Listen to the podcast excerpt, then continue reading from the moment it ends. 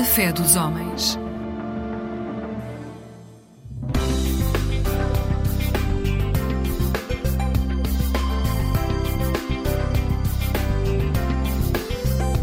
Eclésia Igreja Católica.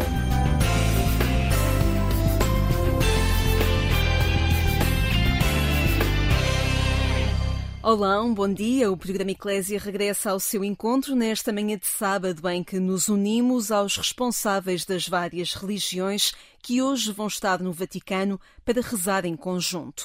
Acedendo a um convite do Papa Francisco, os responsáveis de igrejas de diferentes confissões cristãs vão hoje juntar-se quando forem cinco horas em Portugal para rezarem pelo trabalho do Sínodo dos Bispos que vai ter início no próximo dia 4. Este momento não vai acontecer apenas no Vaticano. A organização dá conta de 120 orações comunitárias e, em Portugal, a Rede Cuidar da Casa Comum junta-se a este momento e organiza em Leiria uma vigília de oração.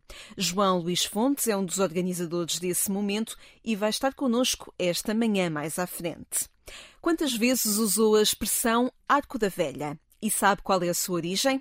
Fique desse lado porque o Padre Mário Souza vai apresentar a explicação mais à frente. Ainda neste programa da Igreja Católica, avançamos com o professor Borges de Pinho no caminho sinodal que a Igreja vive e vai conhecer passos importantes, como já lhe disse, a partir do dia 4 de outubro. Tem dúvidas sobre ficar ou não na companhia do programa da Igreja Católica? Acho que não. Fique com Luísa Vidal junta-se a nós esta jovem cantora com a música Sombra.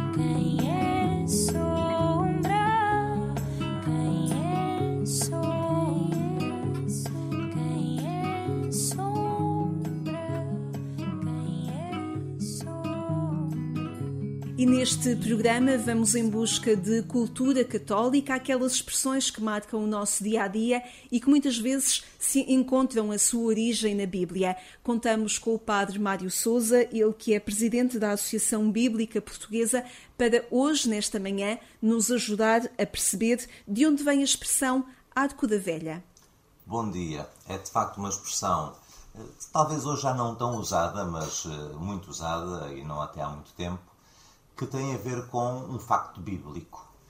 Um, depois do dilúvio, ou seja, depois daquela grande catástrofe que aconteceu, segundo a Bíblia, uh, logo nos, nos princípios uh, da, da, humanidade, quando, Moisés, quando Noé construiu a arca para guardar dentro da arca um par de animais e assim também fazer sobreviver, por indicação de Deus, um, a criação.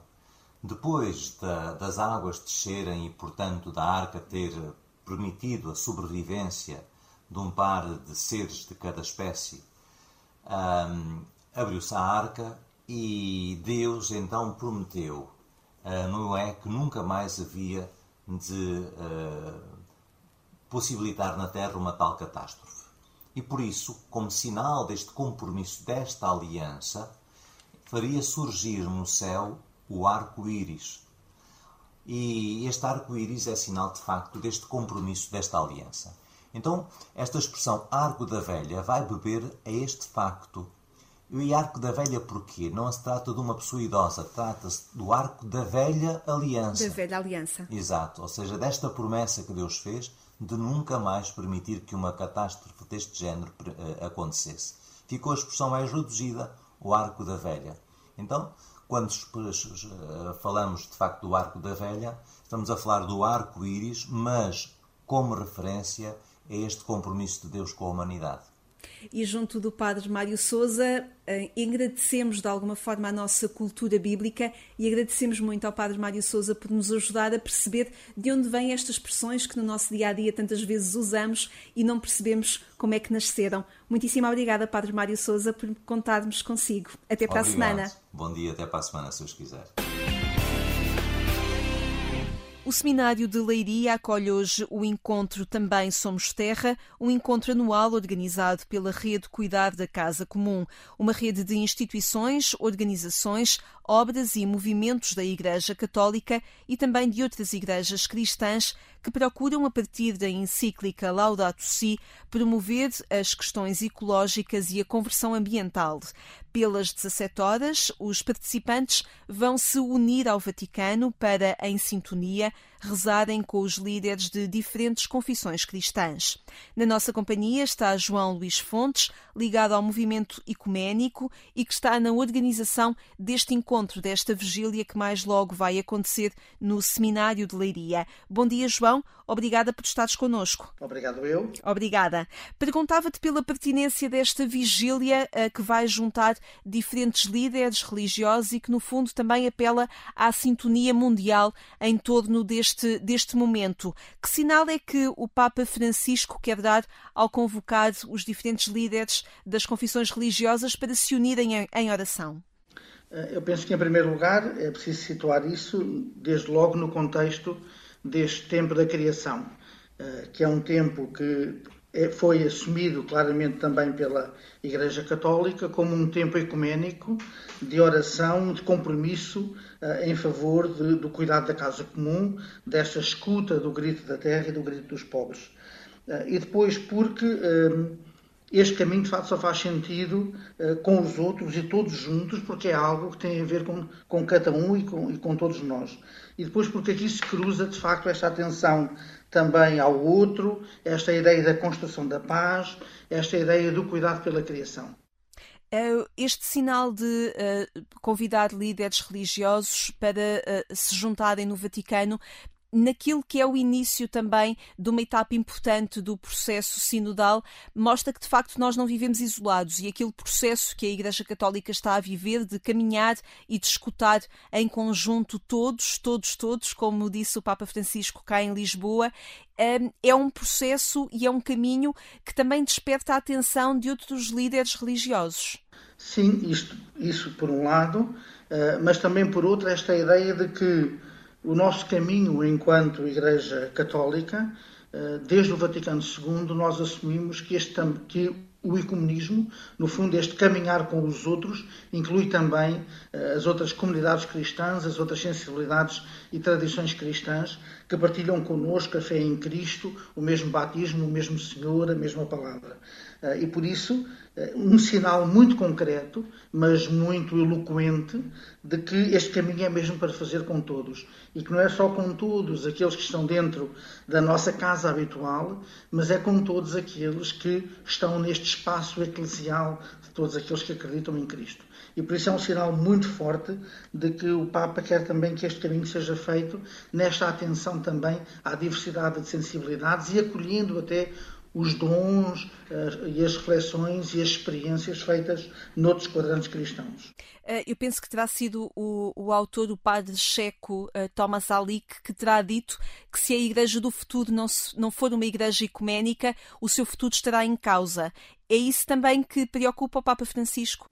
Eu penso que sim, que nos deve preocupar a todos, percebermos que a divisão é um contra-testemunho e que hoje, mais do que ficarmos presos, muitas vezes, as circunstâncias que no passado até foram, sobretudo, resultantes de uma dificuldade de escuta mútua e que hoje reconhecemos ao fim de muito diálogo, que estávamos a falar na mesma coisa, mas fazendo acentuações diferentes. Hoje a grande questão é a verdade e a pertinência do testemunho cristão para a construção de uma sociedade mais justa e mais fraterna.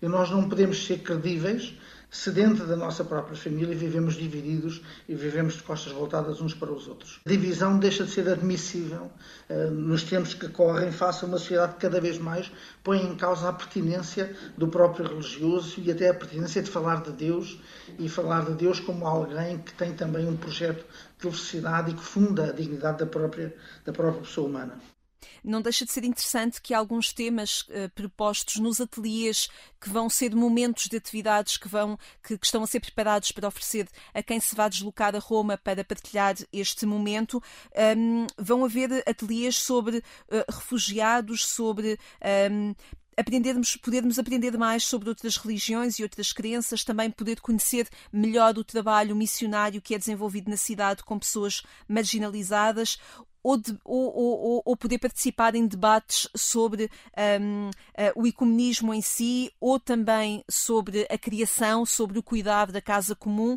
mostra como estes temas são comuns a uma, a uma humanidade e que diferentes confissões religiosas se podem uh, juntar, um, acrescentando valor a este debate sobre temas que interessam a todos.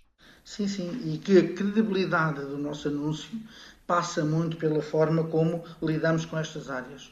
Como lidamos com a questão das pessoas mais marginalizadas, dos mais pobres, daqueles que o Papa insiste tanto que são muitas vezes descartados uh, e postos à margem, a forma como acolhemos o outro que é diferente, o outro que chega muitas vezes em situações de vida muito complexas e que nos bate à porta, a nossa capacidade de acolher, de escutar, de, de ajudar a reconstruir e a sarar aquele que vem ferido e aquele que precisa de ajuda.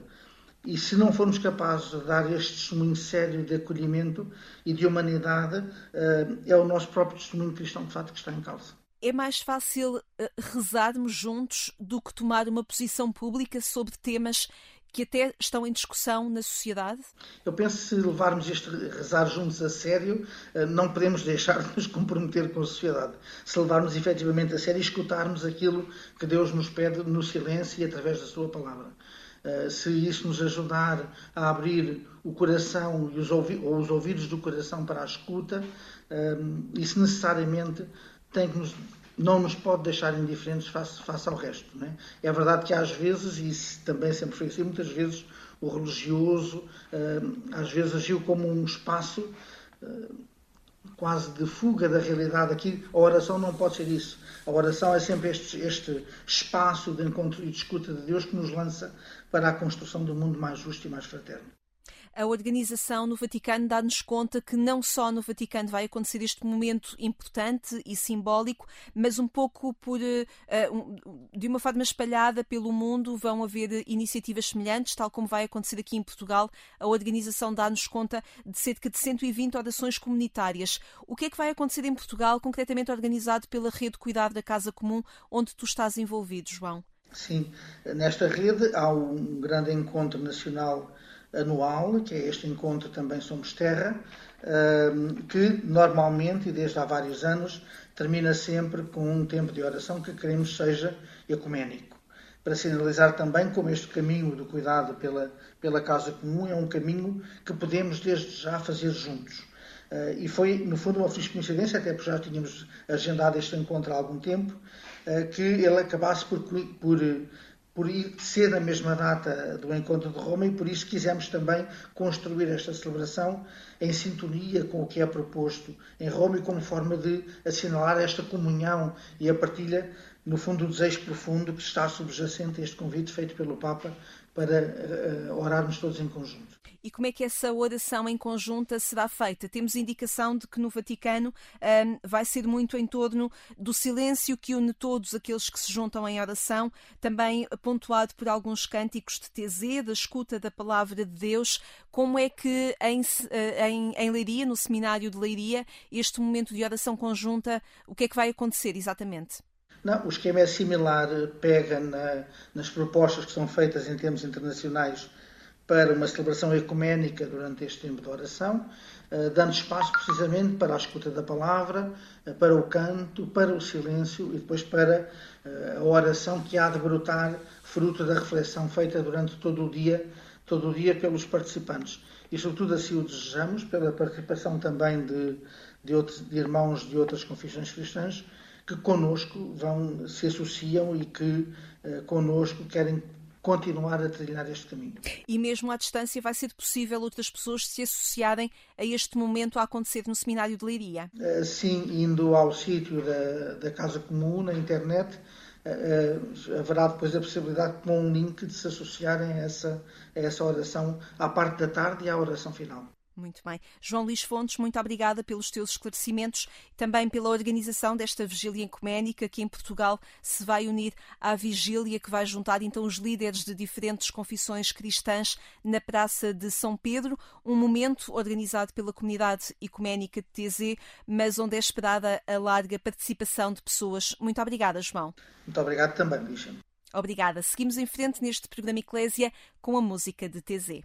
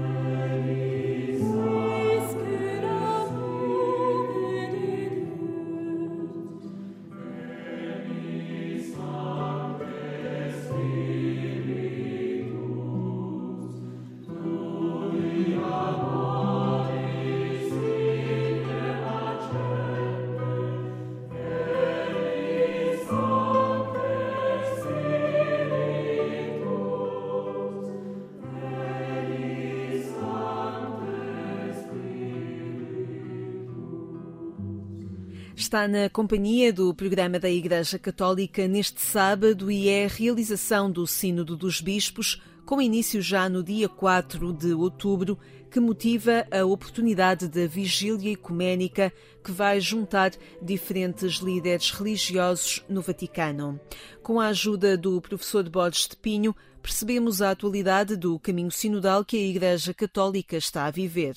Em conversa com o jornalista Paulo Rocha, o professor de Borges de Pinho refere-se hoje aos conselhos paroquiais e também episcopais que não devem ser meramente de consulta, mas com a capacidade de determinar decisões nas paróquias e também nas dioceses, quando em causa estão prioridades e grandes opções pastorais. Normalmente, nestas questões, não está em causa, normalmente, digamos, em 99,9% dos casos, qualquer assunto que seja quer ao nível episcopal, quer ao nível paroquial.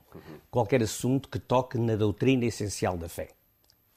Digamos, e essa é a função, chamemos assim, eh, um, um elemento central do ministério ordenado aos seus diversos níveis, sobretudo ao nível episcopal.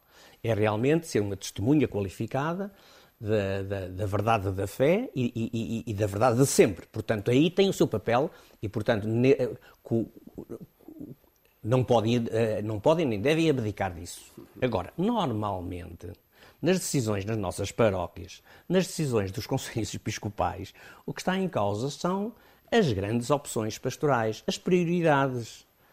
E mesmo naqueles pontos que são, mesmo naqueles pontos que são, porventura, objeto de alguma discussão, eh, por exemplo, a atitude para com as pessoas que voltaram a casar.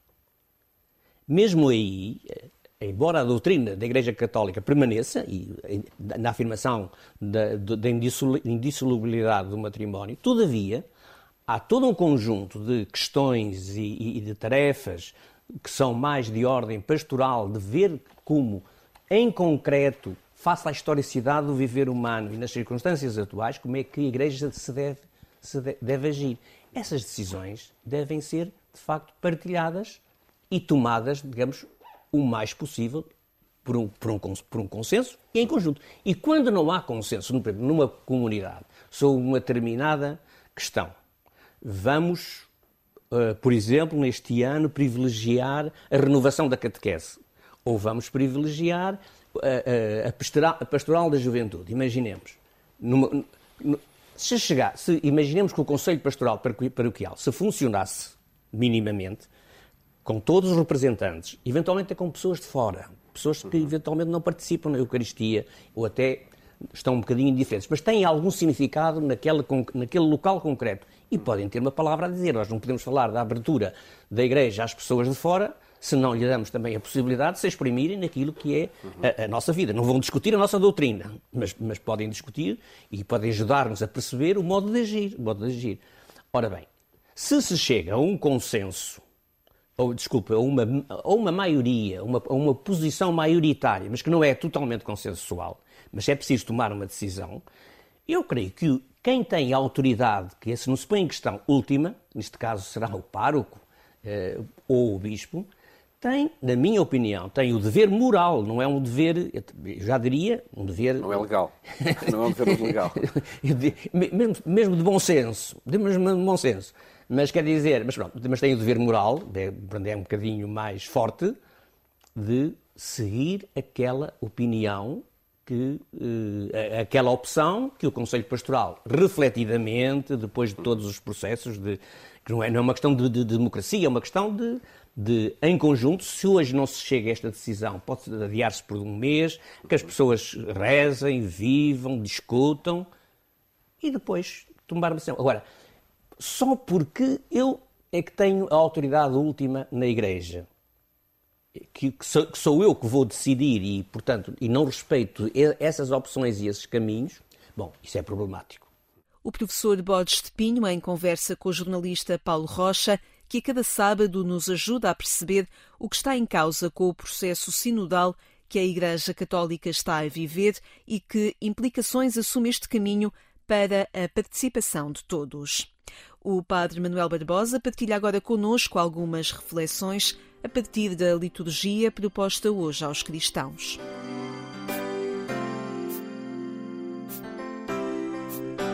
A liturgia da palavra do 26 domingo do tempo comum deixa claro que Deus chama todos os homens e mulheres a empenhar-se na construção do mundo novo de justiça e de paz sonhado por Deus para nós. Diante dessa proposta, podemos assumir duas atitudes: ou dizer sim a Deus, colaborando com Ele, ou escolher caminhos de egoísmo, de comodismo, de isolamento, demitindo-nos do compromisso que Deus nos pede. Olhemos mais de perto o Evangelho de hoje. A parábola dos dois filhos ilustra duas atitudes diversas diante dos desafios e das propostas de Deus. O primeiro filho foi convidado pelo pai a trabalhar na vinha. A sua primeira resposta foi negativa: não quero.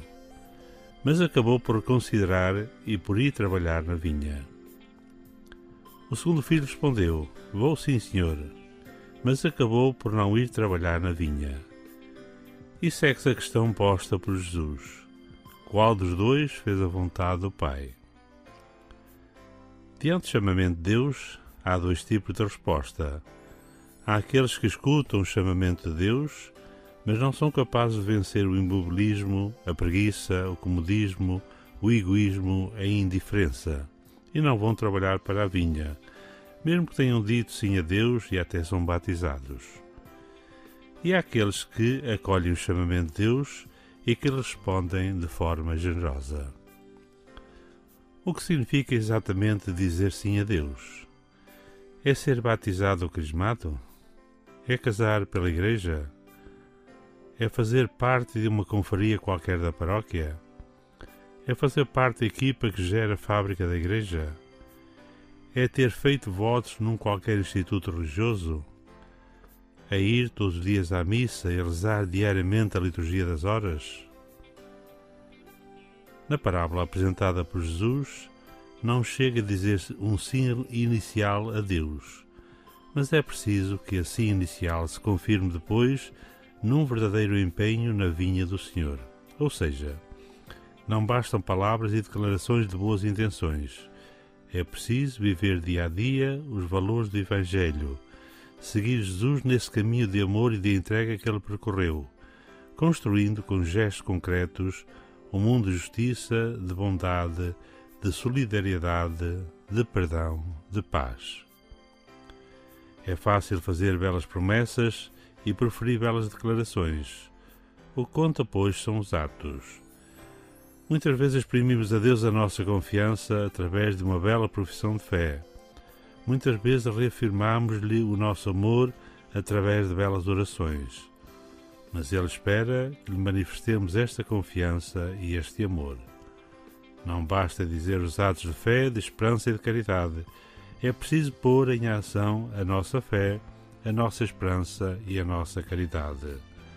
Assim, seremos verdadeiros praticantes, pondo em prática o que ouvimos na palavra e vivemos na Eucaristia.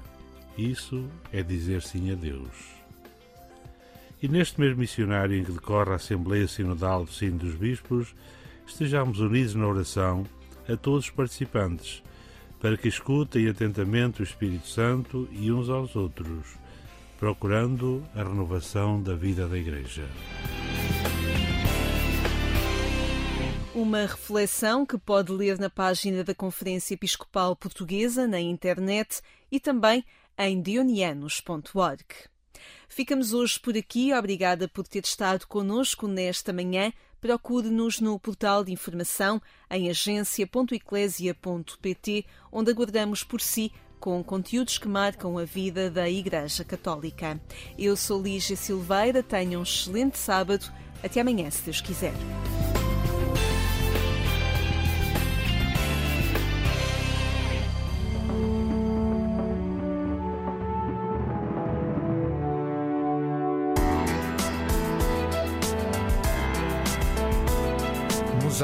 Ecumênico um programa do Conselho Português de Igrejas Cristãs. Olá, muito boa noite. Bem-vindo a mais um programa Fé dos Homens da responsabilidade do COPIC. Fique conosco.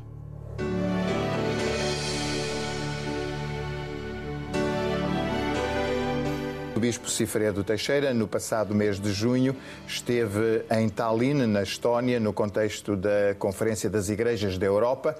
E a minha pergunta é: quais são os desafios que preocupam as igrejas no conjunto da Europa? Um, começar por saudar a todos e todas que estejam a acompanhar este programa. Essa oportunidade que tive permitiu-me. Um, ficar a par do que na atualidade está a preocupar as igrejas. Aquela é uma conferência que reúne um, igrejas diferentes, como ortodoxas, luteranas, presbiterianas, metodistas, uh, anglicanas, e a Igreja Católica Romana tem um estatuto de, de observadora. Tivemos a oportunidade de, vivenciar várias experiências que nos falaram de testemunhos do que vai acontecendo na Europa. E a Assembleia Geral procurou dar atenção e ficou em todos os que participaram esta ênfase na justiça climática, nas migrações e também na paz. São áreas que as igrejas eh, estão a dar atenção, precisam de fazer mais caminho e, e precisam de encontrar formas de, dando atenção a estas matérias, serem um testemunho relevante para os nossos dias, para o tempo que estamos a viver. Por isso, a, a, experiência foi muito preciosa nesse sentido, de podermos ouvir testemunhos, de podermos fazer declarações que também apontam para o envolvimento das uhum. igrejas nestas áreas. E é claro que o que foi lá dito hum, também acaba por eh, fazer parte das igrejas eh, em Portugal. No, no nosso caso, eh, também temos atenção a essas matérias e estamos a procurar ser uma, uma boa contribuição para, como disse, o nosso grande desafio na atualidade é a, a Igreja ter um testemunho relevante que faça a diferença, que marque a diferença na vida das pessoas e que possa ser um sinal de esperança, uma, uma motivação para a vida e para o cuidarmos uns dos outros. Uma preocupação em particular eh, me assalta, que é a questão de uma realização de uma Assembleia Geral da Conferência das Igrejas da Europa num contexto de guerra. Falou da questão da paz. Sentiu-se a tensão do conflito? Como é que os cristãos puderam, eh, digamos, estar ali lado a lado, eh, oriundos mesmo das áreas eh, onde o conflito está presente? Como é que foi essa experiência? Bom, essa foi uma das experiências que mais nos tocou, porque estávamos pertinho da Rússia, não estávamos assim tão longe, tínhamos pessoas da Ucrânia, tínhamos pessoas da Rússia, da Bielorrússia e pudemos ouvir testemunhos de pessoas que estavam a viver e que vivem uh, as consequências dessa guerra. E os testemunhos que, que pudemos ouvir foram comoventes, tocaram, uh, sensibilizaram as igrejas e as igrejas, como na sua essência, procuram ser uma contribuição para a paz eh, sentiram-se chamadas a fazer eh, o melhor possível para contribuírem para que essa paz aconteça. E foi dado testemunho do envolvimento das igrejas mesmo no terreno, é? em situações eh, em que a guerra se faz mesmo sentir, em que as igrejas têm sido solidárias, não olham a quem e ajudam e procuram ser abrigos também. E claro que também houve a oportunidade de se ouvir falar de, experiências vividas na Rússia, na, na, própria Rússia, como as pessoas também estão a ser afetadas uh, por esse conflito. Um dos testemunhos que tocou bastante toda a Assembleia foi o de, de uma senhora que foi candidata às eleições na Bielorrússia, vive exilada atualmente. É, o marido estava preso. Um, os filhos também tiveram que deixar a sua terra e o testemunho que ela deu tocou as pessoas no modo como eh, ela falou do seu envolvimento, do envolvimento das mulheres na, na terra dela e também um, ehm, das igrejas em, em que ela pedia um, essencialmente para orarem e se manterem eh, solidárias com esta situação. Foi uma experiência que nos marcou no estarmos pertinho, nós estávamos longe da zona do, do conflito e tínhamos várias pessoas das várias áreas que partilharam as suas experiências, o seu sofrimento e podemos estar solidários uns com os outros e levar esse, esse compromisso de, como igrejas, contribuirmos para que a paz possa ser construída, possa ser vivida, possa ser afirmada. Muito obrigado, Bispo Cifra Teixeira. Certamente nós vamos continuar a acompanhar os desenvolvimentos daquilo que são a preocupação das igrejas. O nosso programa chegou ao fim. Nós voltaremos a estar convosco em breve. E até lá o nosso desejo é o de sempre. Fiquem bem, fiquem com Deus.